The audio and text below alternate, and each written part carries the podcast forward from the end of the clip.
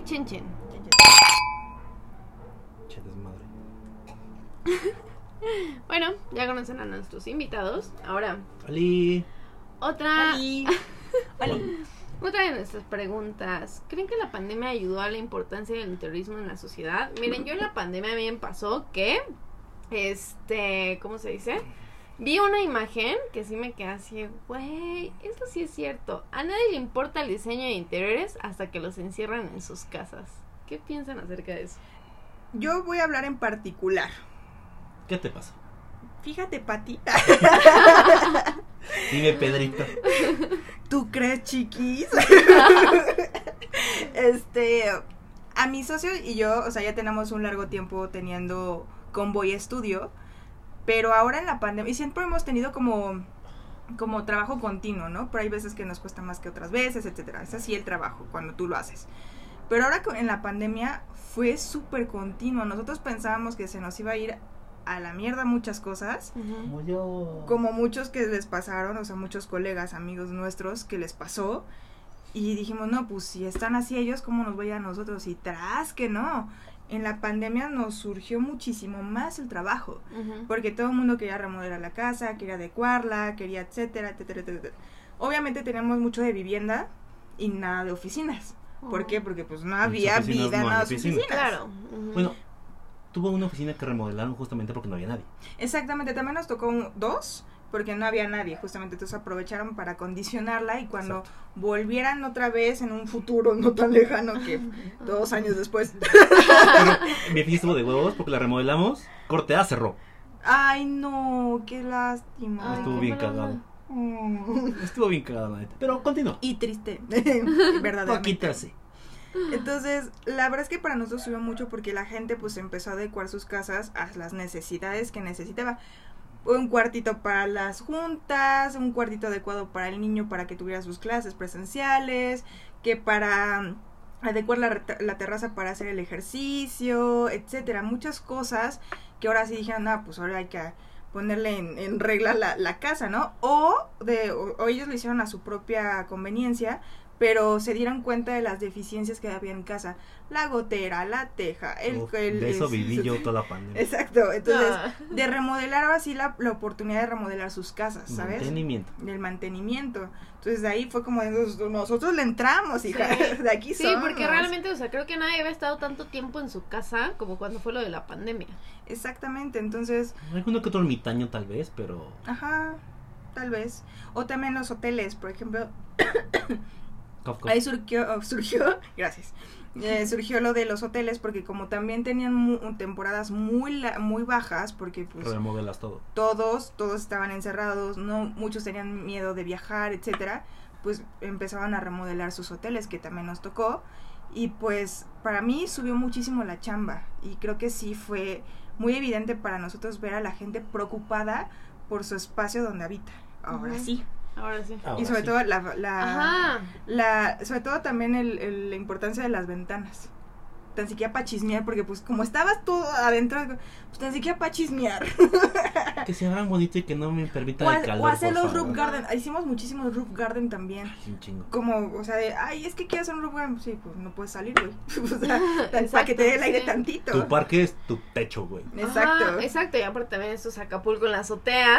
Ajá, exacto. Con este calor, nah, hombre. Uy, se antoja, se antoja. Una Pero, pues eso nos tocó mucho la pandemia y sí, o sea, por eso hablo por, por mí. Así, me, así nos tocó vivir. Ah. y a Cristina ¿Te Pacheco. fue bien? ¿Te fue bien? Me Sí. fue bien, me fue me bien. fue de la chi.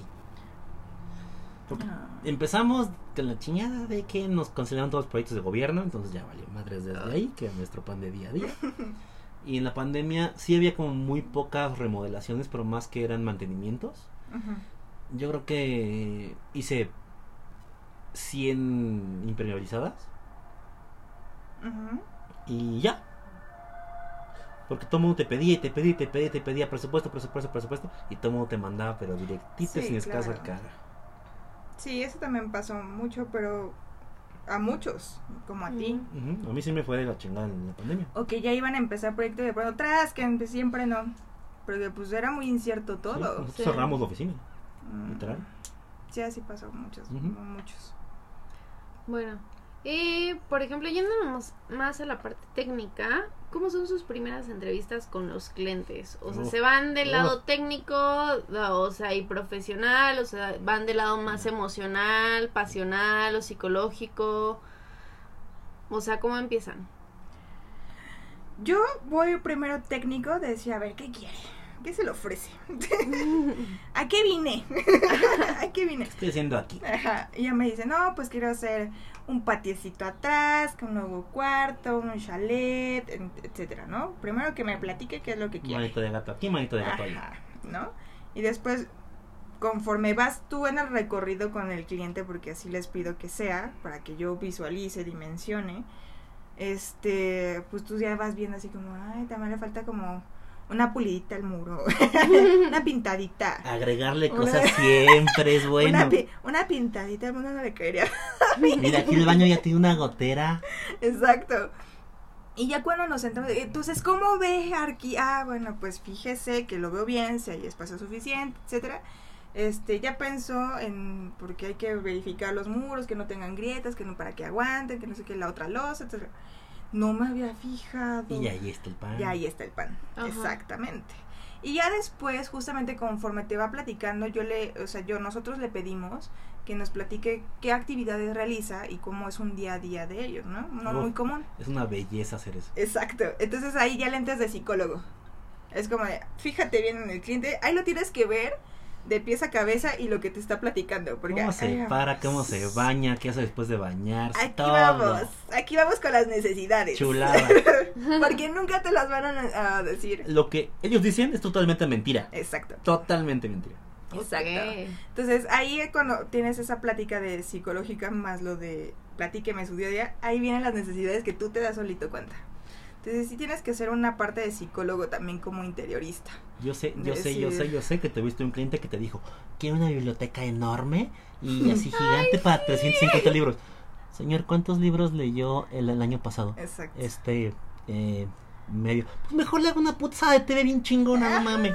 Ah, exactamente. O también de fijarte de sus deficiencias físicas o psicológicas también. Porque yo tuve, por ejemplo, unos clientes que eran una pareja media joven, que tenían tres niñitos, y uno de los niñitos se comportaba medio, medio extraño. Yo dije, ¿qué pasa aquí? Bien berrinchudo y Los niños es gritaba. súper raro. Y yo dije, aquí pasa algo, no es, no es normal, ¿sabes? Ajá. Entonces ya cuando regresamos a la oficina le dije a mi socio luego, oye, ¿te fijaste en el niño número dos? Había más de, había más de uno. eran tres, eran tres. Dios mío, qué pinche kinder ahí. Y yo así como de, ¿te fijaste en el niño número dos? Sí, estaba bien berrincho. Luego, se me hace que él tiene algo.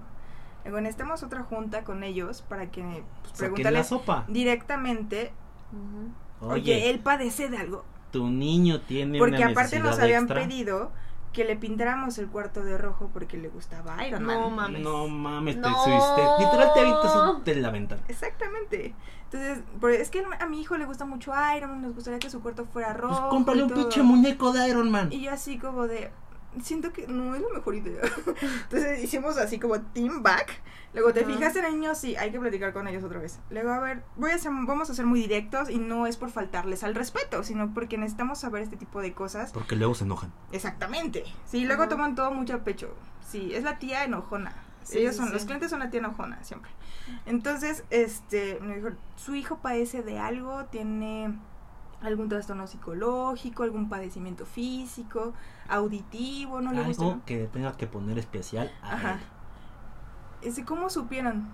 Pinche berrinche de tres leguas. horas. Ajá. Yo dije, A algo, ver, algo no está bien, algo no está bien aquí. Sí hijo". convivo con niños. Exacto. Entonces, no tanto, pero. dice, es que tiene autismo grado 1, yo. Ah, ya cayó. Aquí está, aquí está, aquí está el origen.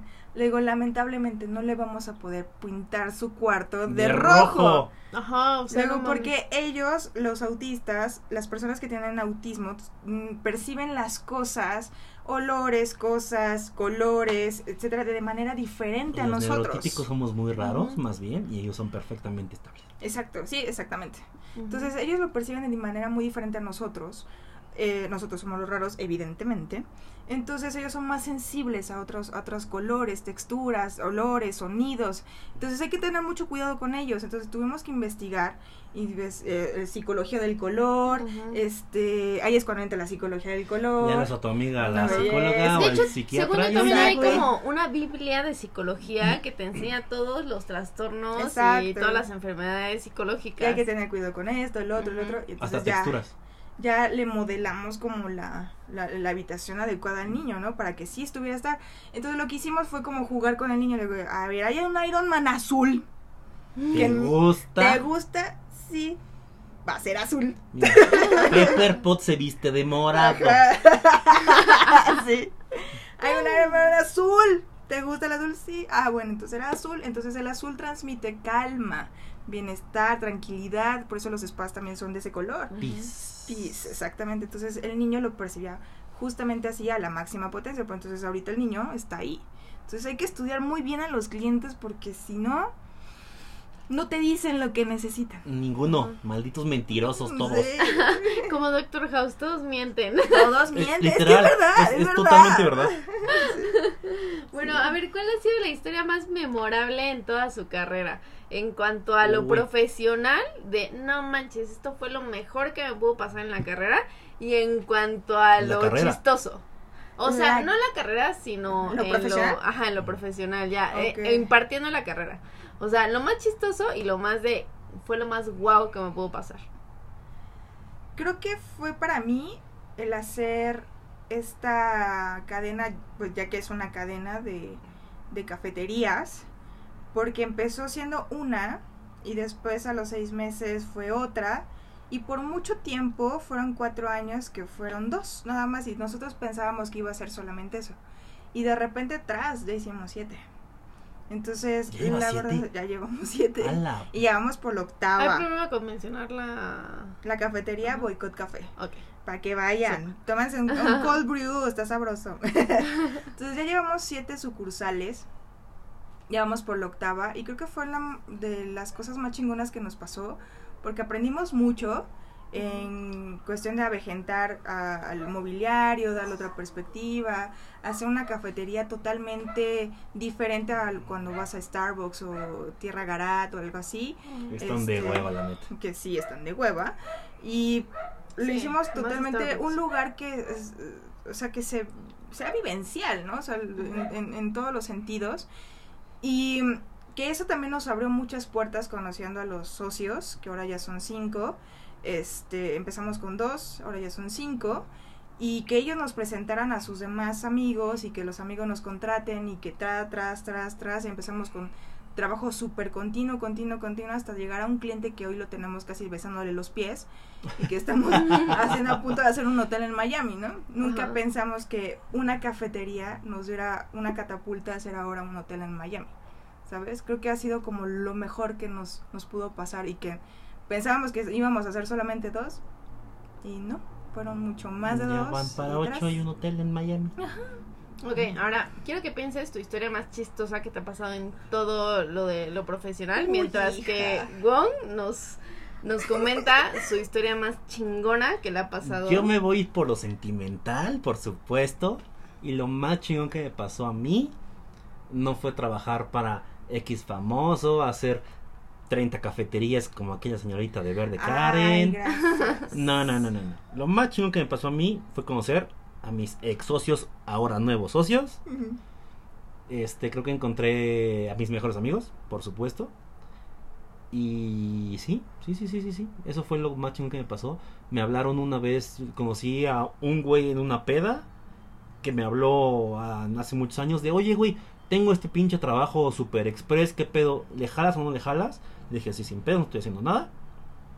Y de ahí se ha derivado una amistad mamonamente increíble. Nico, te amo. René, te amo. Leal también. Pero no mames, a esos tres cabrones no los cambio por todo el trabajo del planeta. No. Mi mejor trabajo siempre voy a decir y siempre este, me han preguntado, güey, ¿cuál fue tu mejor trabajo? El trabajo que tuve con esos tres pendejos. Siempre ha sido lo mejor. Veíamos todos los putos días, trabajamos en chinga, hacíamos muy buena mancuerna los cuatro. Y lamentablemente, pues A unos tienen suerte, otros no. No funcionó. Ya estamos haciendo otra cosa todos otra vez. Pero creo que lo que mejor me ha dado todo lo que he estudiado son esos tres pendejos. Totalmente. Bueno, Karen, cuéntanos tu historia más chistosa que te ha pasado en todo el proceso. es que es una historia que lleva otras. Porque primero. Venga, remolino de historias. Voy a. sí, porque va a llegar un punto. Tú aviéntate las 40 historias. Aquí estamos. El año pasado, cabe resaltar que no fue mi año. Evidentemente no fue mi año.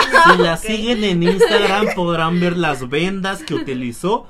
Se echó como 77 kilómetros de vendas. Yo creo que sí. Arroba K, guion bajo RJ.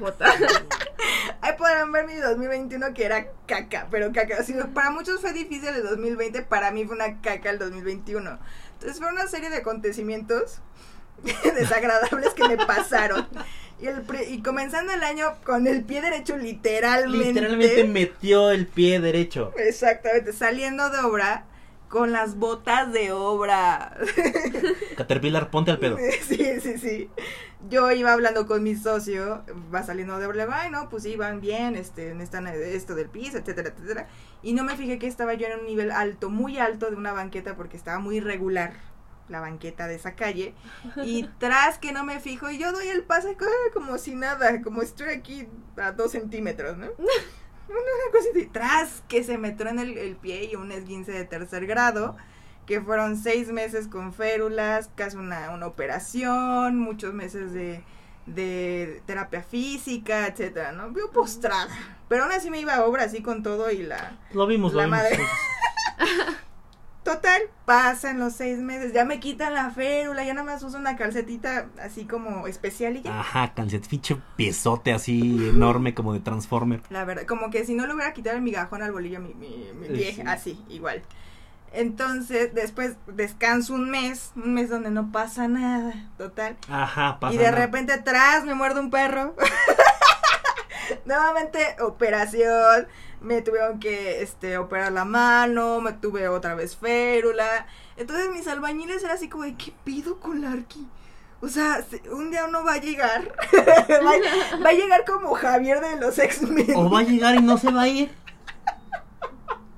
Va a llegar como Javier de los X-Men, así, de, como de silla de ruedas. Sillita amarilla, pelona. Como Stephen Hawking, así va a llegar Larky un día. Como va la obra. Exacto. Así. Yo dije, no ma. Entonces, cada vez que me llevaba, lo- me, me veían los albañiles, me decían, Arqui, ¿y ya cómo sigue? O no sé, ya ni sé qué preguntarle. Yo, qué poca madre, Pedro. Nada más te preguntan las columnas están qué bien hechas. poca ya. madre, güey, no. Yo vengo a trabajar, José Luis, no mames. Entonces, ahora en el 3 de mayo, este, pues les hicimos su comida y su festividad porque es algo muy importante para ellos. Totalmente. Este, todos los albañiles fue que nada más sí le pedimos El día de la Santa Cruz. el día de la Santa. Cruz, entonces hicieron su cruz y fue, señorita, le vamos a, este, les... a- Le vamos a, a decir". quitar de aquí la pistola de clavos. Muchas gracias. No, todos ya me tratan así como con piedras, de, aquí, aquí, aquí, aquí, aquí, parece aquí, y aquí no, no hay pedo, si Mire, se ya, aquí ya- no ya se le aplané. Está nivelado. Aquí quédese. O sea, nada más escucho en la obra de Aguas con Argy, ¿eh? porque ahí va yo, verga, güey, neta verga, o sea, ya tengo esa fama. Entonces el 3 de mayo fue como de, pues ya fue la misa, ya estaban en su comida, y de, Argy, nosotros le pedimos a... en la cruz, una de nuestras manos, a que ya no le pase nada. Yo, ah, pues muchas Ay, gracias. vida. Muchas gracias, de verdad. O sea, no, no, no fue bendición a la obra. No, fue. Hágale una limpia a esa Arqui. Bendígala a ella. El, el, el plato del agua de bendita, póngasela a ella. Mira, aquí está. Aquí limpiamos el tinaco, le echamos agua bendita. Échate un clavadito. Así, ahí estate, ahí estate. Creo que ha sido lo más chistoso de que ya mis albañiles Verga, güey. ya tengan, yo tenga esa fama. O sea, de, algo así, porque está resbaloso, límpialo porque ahí viene el sea, no. Es que no es como que no te la, la hayas valió. ganado. No. Ay, tío, ve tu Instagram, por. Dios. Parece el GNP de seguros. sí, eso creo que es lo, lo más chistoso que me ha pasado hasta ahorita. Así, si quieren saber las mejores rehabilitaciones, Karen les puede decir. Yo merengues. Sabe qué onda con las curaciones, rehabilitaciones, todo para cualquier problema que tuviera en la obra. Ya, ya tengo un buena expertise en eso. Verdaderamente. Yo por eso no voy a obra. por eso no voy ahora.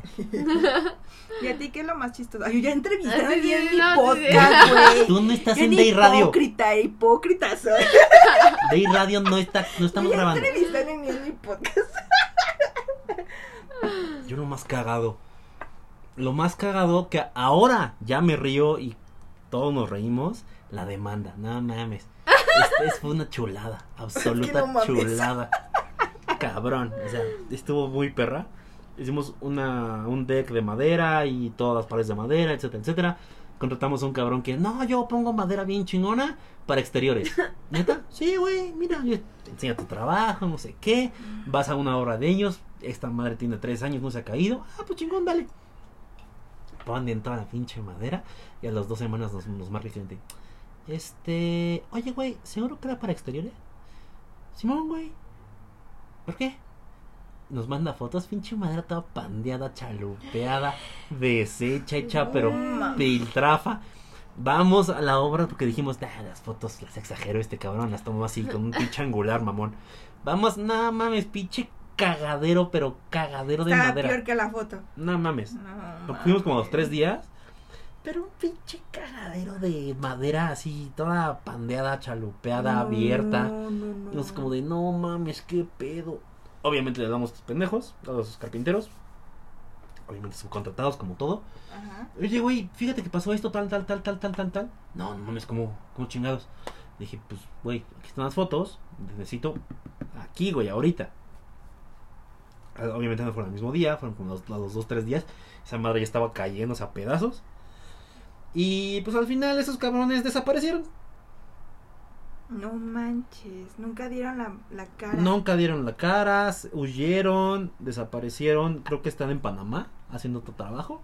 Fue lo último que nos enteramos. Por la mamá del primo, del amigo, del sobrino del vecino. Ok. Fue, no, pues que se fueron a Panamá. Porque tuvimos que ir a su pinche taller hasta casa de la chingada.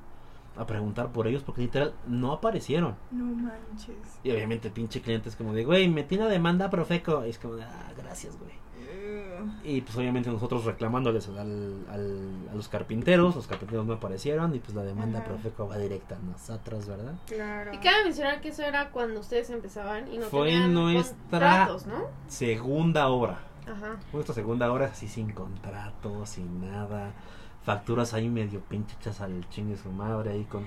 Oye, güey, sacame una factura. Y por no meter al otro cabrón en pedos. Nada, fue un desmadrote. Al final pues, tuvimos que desembolsar un barote. Tuvimos que hacer la obra. Ya quedó por fin. Contratamos a alguien que sí sabe. Este, y pues ya, a pagar todo. Pero digo que es lo más cagada porque la fecha nos juntamos y echamos desmadre y lo que sea. Y cuando alguien, cualquier compañero, colega, amigo, lo que sea, es como de, es que no, no, no, no, no me sale la hora. Decimos, no mames, no seas mamón, güey. Nadie te, nadie te demandó por tantos millones de pesos. Entonces, la más cagada creo que es esa. Ya después de muchos años que ya aprendimos a hacer buenos contratos, contraten un puto abogado cabrón. Blíndense mucho y ya. Esa es mi anécdota cagada porque pues ya no te queda de otra más que cagarte de la risa porque dinero ya lo perdiste. Claro. Pues sí. Pues bueno. Y esta pregunta un poquito más para ti, Karen. ¿Cómo es para una mujer trabajar en obra? Es duro. Es duro. Porque al principio cuando tú inicias de que te mandan a obra, ah, ves que tienes que ir a obra Ni botas tienes. en primera. En primera ni botas ni casco tienes. Y aparte no la tienes ni al color del casco que te corresponde. Depende la hora, depende de dónde vas, depende si es gobierno, depende si es... Ah, es un desmadre. Exacto, es un desmadre de Ok. coloritos de- del casco. Pide cascos, Exacto. pide cascos. Entonces, la verdad es que sí es duro porque pues los albañiles pues no tienen tanta educación como tú pensarías, ¿no? Ujú. Que hay muchos que sí. Sí, porque, o sea, yo entiendo que tú estás dentro de todo este movimiento feminista.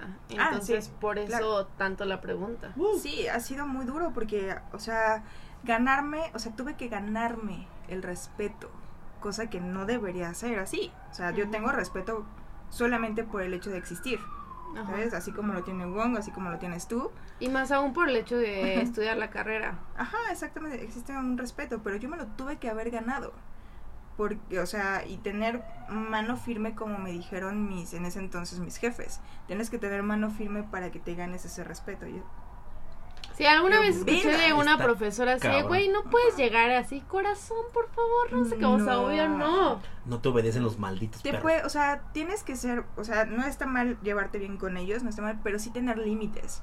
Y te, ser muy exigente en su trabajo porque si no, se van a la hueva y tras, ahí está el- como el Wong y su demanda, su demanda estelar, ¿no? Pero, o sea, tú como mujer presentarte en una obra y eh, darle órdenes a los albañiles, muchas veces se burlan de ti en tu cara. Y muchas veces también te faltan al respeto y para que el- ganarse el respeto pasa un buen tiempo. Ya hasta que te ven con mano dura, ah, pues con ella no se mete, ¿no? Por ejemplo, ahorita mi equipo de albañiles, el que me ayuda bastante es mi jefe de albañiles, porque él, desde que lo, no- lo conocimos, eh, fue como un respeto hacia los dos por igual, tanto a Daniel como a mí, que es mi socio, este, por igual. O sea, ustedes son los arquis, ustedes son los que nos dan la chamba, son los jefes, ¿no? Ujú. Básicamente. Y siempre, siempre me ha tratado con mucho respeto, ya fuera y dentro del trabajo. Eh, y él mismo le dice a su personal, es como de, ella es la arqui, ella manda, ¿eh? Ella va a venir y va, va, va a ver cómo, a evaluar el trabajo. Y a ver si están cumpliendo y no sé qué. Yo Pero también... es súper difícil encontrar este tipo de gente, Ajá, ¿no? Que realmente tenga un, una, este, ¿cómo se dice? Pues sí, ¿no? O sea, como que los tome como igual, tanto al arquitecto como a ti, que también eres arquitecta. Ajá, exactamente, es de verdad muy difícil. Y lamentablemente es ganarse el respeto por medio de ser firme, de no dejarse, que no debería ser así. Está culero. ¿Te ha pasado alguna situación como muy fea con alguno de los albañiles? Sí, yo trabajaba para un, en ese entonces, un, un despacho de, de arquitectura, me mandaron a obra sola y de verdad yo salí llorando de obra, No mames. porque de verdad me decían una de cosas horribles. Y yo iba en botas y, y de obra y jeans y el Jeans, chaleco. botas, camisa, casco. Ajá, o sea, yo iba a trabajar, ¿no? O sea, tu uniforme de obra, que Ajá. es básicamente para que resistas Ni la siquiera es como que vayas con falda, bla, bla. Porque, por ejemplo, yo he escuchado mucho esta historia, leyenda, que se habla de la facultad de arquite... no, de ingeniería. Nos de- convertimos en leyendas legendarias. de, de la UNAM, que es así como de que, o sea, a mí me contó un profesor que cada vez que una mujer entraba con falda a la facultad de ingeniería, todo el mundo empezaba a aullar como perros. Y es Qué como asco. de que, güey, qué. Uno, qué asco. Dos, Ajá. qué pendejos. güey. Sí, o sea, exacto. no Qué mames. asco. Pero sí, o sea, no sé si alguna vez te haya pasado una situación así. ¿Cómo fue tu situación que te pasó como más fea con, con estas personas? Pues justamente fue ese día y yo de verdad, o sea, repito, mi vestimenta cómo está, porque muchas veces estúpidamente decimos, es que ibas en minifalda, hija, pues a mí con minifaldo, con mis me respetas y punto. Listo, Totalmente. Sí. ¿no? Pero pues lo voy a resaltar por ese punto. Pero, o sea, de verdad, yo le decía algo que me mandaron así, tienes que preguntarle, tienes que observar esto, y si no me llamas, y yo le digo al maestro de obra, ok, va. Ni siquiera les pude llamar. Porque yo llegué llorando de todo lo que me decían. mm, se intentaban encimarme y yo por medio así como de no, no Hazte manches. para allá, cabrón. Ajá. O sea, yo sin saber básicamente cómo defenderme, ¿no? sí. Porque en ese entonces pues no estás tan empapada en, la fe- en el feminismo y en tu valor como mujer. ¿Cuándo fue cuando ¿no? fuiste a primera hora? A primera obra Ajá, uh, ¿cu- ¿Cuántos años tenías? tenía como Veintipocos. 22, 21, 22 yo creo. Sí, creo que esa época. Ahorita Es ya las de duro. 22, afortunadamente, saben qué chingo está pasando. Sí, afortunadamente me da mucho gusto que ahora las de 22 es como de, a mí no me haces nada, cabrón, Claro. y te me estás quieto, ¿no? Exacto. Pero en ese tiempo Que no que, a mí me tocó, ajá, que no debería pasar, exactamente. Pero a mí en ese tiempo pues no estaba tan marcado todavía el feminismo como tal ahorita está. Y yo tampoco estaba tan empapada. Entonces yo no sabía ni qué decir, o sea, yo de verdad me estaba cohibiendo y, y, y yéndome a un rinconcito para que nadie me hiciera nada y Junto a la columna recién colada. Ajá, exactamente. Junto al abismo. Ahí donde avientan todo. Ahí donde aventan todo el cascajo al libero. sí. Entonces yo me fui haciendo chiquita, chiquita, chiquita, chiquita, hasta fue, que fue el punto en que yo me salí como pude, y me salí llorando, y me fui como tres calles más, a- a- más atrás, y pedí un Uber. Verga, qué pinche culero. Y ya fue como de, ¿viste esto? Luego le saqué fotos, pero es lo único que hago. Luego le voy a pedir, por favor, que no, me, vuelva, por la obra. pinches ¿Qué enviar. pasó, Karen? Le digo, es que me faltaron al respeto. ¿Cómo crees? Pero es que no. Les dieron una caguiza, sí. Obviamente, yo la no mitad. quise volver a obra. Entonces, para mí, volver a obra después de eso Ajá, era lo que te iba a preguntar. fue justo. muy difícil. Fue como de. Pero es que no me van a respetar porque soy mujer. ¿Sabes? Y sí fui con ese miedo. Eso, que, eso, eso que acabas de decir, verga, qué pinche culero estuvo. Sí, sí, sí, sí, justo, o sea, justo eso que acabas de decir, o sea, mm, ir a obra cuando eres una mujer y después regresar después de que ya te haya pasado una situación así. no Sí, sí fue duro. O sea, para mí decir, es que tienes que ir a obra. Yo no, no quiero ir a obra. ¿Consideras que fue de las cosas más feas que te ha pasado en toda la carrera? Sí. Sí, yo creo que sí fue de las cosas más feas que me ha pasado dentro de mi, mi profesión. Y pues sí, o sea, volver a obra y tener otra vez como voz de mando sí me costó mucho. Porque sí repercutió no solamente para ir a obra, repercutió en muchas otras cosas más. En hacerme más insegura yo. De decir, es que ya ni quiero hablar. ¿Sabes? Ya no quiero ni siquiera mandar o, man- o hacer un, o decirle una orden. No- siento que no tengo la capacidad, ¿sabes? A ese punto. Sí. Ni capacidad, ni autoridad, ni absolutamente nada. Si a mí me pasó mi vida. pues, no. Sí, o sea, sabes, Ah, en ahorita donde yo trabajo en Antara, un terrorista me contó que justamente un este, ¿cómo se dice? Un cliente llegó con él y fue así como de que no, es que este necesito tal cosa, no sé qué, shalá, el cliente con familia, o sea, el cliente o sea, Antara está en Polanco, Claro. en Polanco no va gente de cualquier nivel, En o Polanco sea, va todo un mundo nivel de gente. Tampoco le hagas. pero en donde compran Sí, pero en esa zona donde está específicamente ella es Slim, Ajá, Mm, La- El sobrino, tal vez. Villa Porque Slim. no va. ajá. Villa Slim. Sí, sí, sí, sí. Yo sí, Es Villa Slim. yo sí, Exacto. yo sí. Entonces, Pero también hay uno que otro o sea, que pero llega. sí, claro. ¿estás de acuerdo que hay gente que llega con un nivel socioeconómico más alto? Entonces, o sea, que Deja- no van y deja te el nivel compran socioeconómico, eso no importa. Un nivel educacional más decente que Supuestamente. supuestamente, porque ¿cómo se dice? O sea, sí van con un ticket promedio mucho más alto del que normalmente te compran, o sea, hablando específicamente de muebles, o sea, así como de que te compran de que 200 mil pesos para arriba, ¿no? Cosas así. Entonces, este chico que es interiorista, él estudió la carrera en Puebla, este, me Uh. parece, sí. Hola Puebla, hola pueblanos.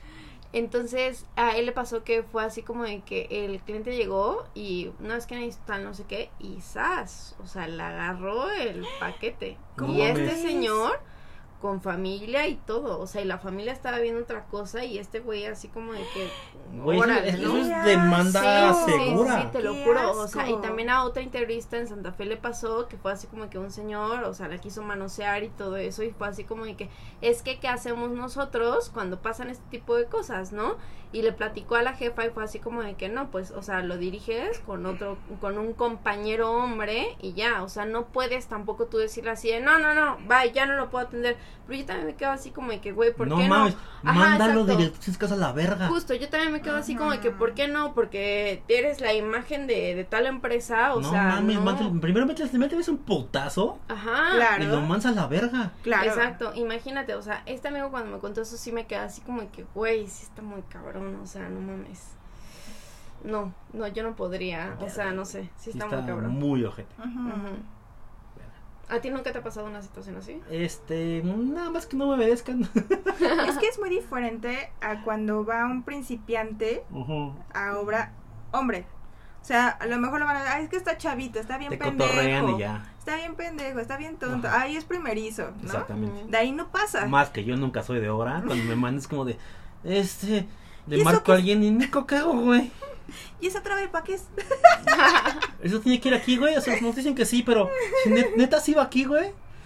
Sí, no. Entonces, yo ahora no. es muy diferente cuando va un principiante hombre a obra a una principiante mujer a obra. Es muy diferente, o sea, Lamentablemente. Lamentablemente, muy tristemente es muy diferente porque a él no lo van a bajar de un tonto, De el mí, primerizo, sí, pendejo el que viene aquí a- ¿no? Y de a mí no me van a bajar de zorra, de puta, de eh, la buenota, la nueva, la... O sea, Que está sumamente ojete. o sea, es muy diferente. Sí, sí, sí, totalmente. Ok, vamos a hacer una No pausa. Trago, no trago. eso. Ah, ok. Salud Trago, por eso. Trago, trago, Sa- trago. salud y no sean así, no sean albañil. Que hay muchos que los respeto y los quiero un chingo. Sí, yo también. A mi equipo de albañil lo respeto mucho. Sí, vamos a hacer una pausa aquí tantito.